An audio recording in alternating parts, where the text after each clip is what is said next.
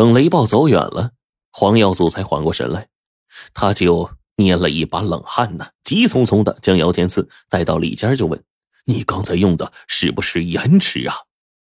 姚天赐呢，老老实实的回答说：“啊，不敢欺瞒掌柜，正是盐池，是我流落江南时一个老乞丐传授给我的。”啊，原来如此，没想到传说中的盐池居然是真的呀！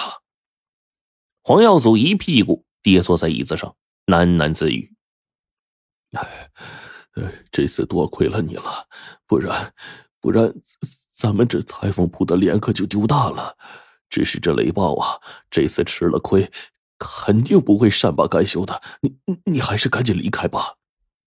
姚天赐闻言一惊，他连忙就说：“哎，掌柜的对我有收留之恩，我怎么能为了自己的安危置大家于不顾呢？掌柜的，您别劝了，我是不会走的。”黄耀祖叹了一声说：“啊，哎，那就小心些吧。”修身裁缝铺里藏着高人，这消息一传出来，店铺生意更加火爆了。那你想啊，古往今来，历来有男女授受不亲的说法，因此呀，一些豪门富户的大家闺秀想要做一身合身的衣裳，那是难上加难。现在听说姚天赐有着眼尺的绝活，眼睛一瞄，哎，也不用手摸，尺寸就有了。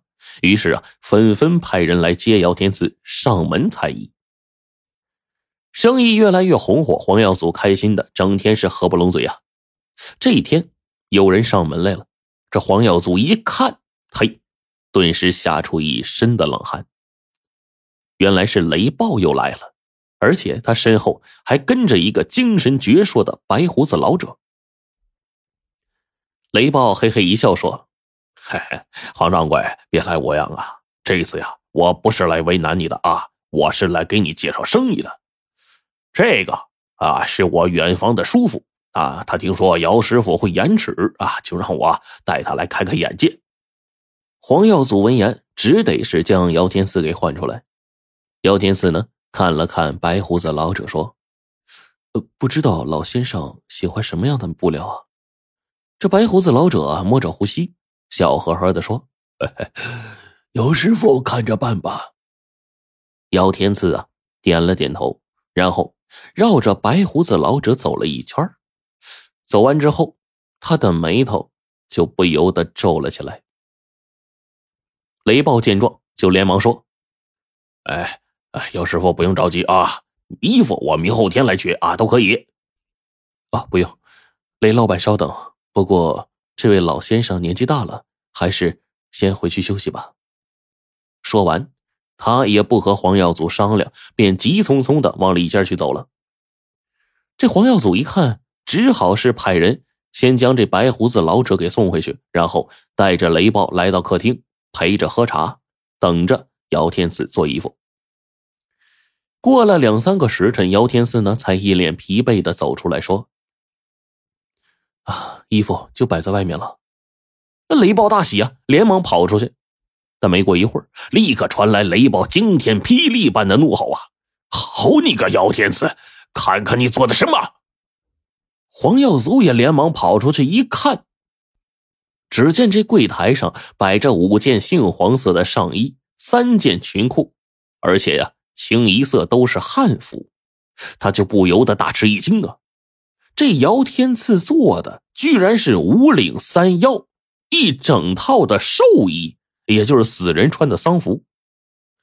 原来呢，在清军入关之后啊，就颁布了剃发易服令，但是汉人据理力争，最后有人向清政府提出生变死不变的要求，就是活着的时候啊穿清朝的衣服，死时候穿汉朝的传统服饰。那清政府见到民意如此，也只好答应了。于是啊，汉服也就成了死人的寿衣。那现如今呢？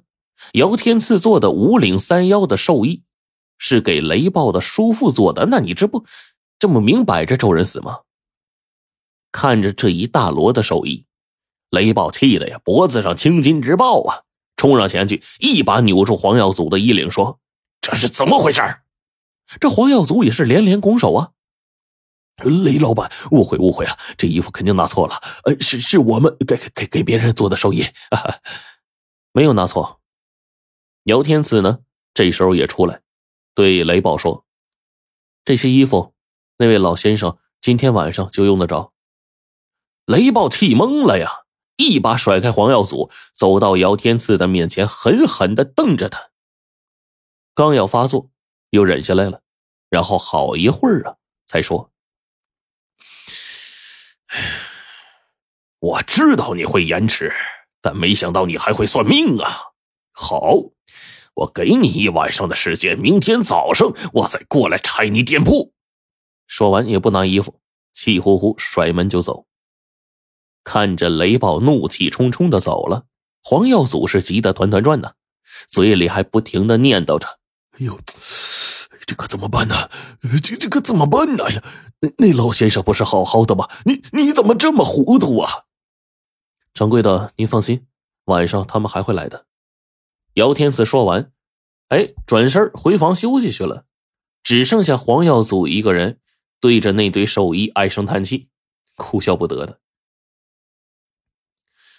这天晚上，黄耀祖躺在床上翻来覆去的睡不着啊，好不容易迷糊了一会儿，就听见大门。被人给敲的震山响啊！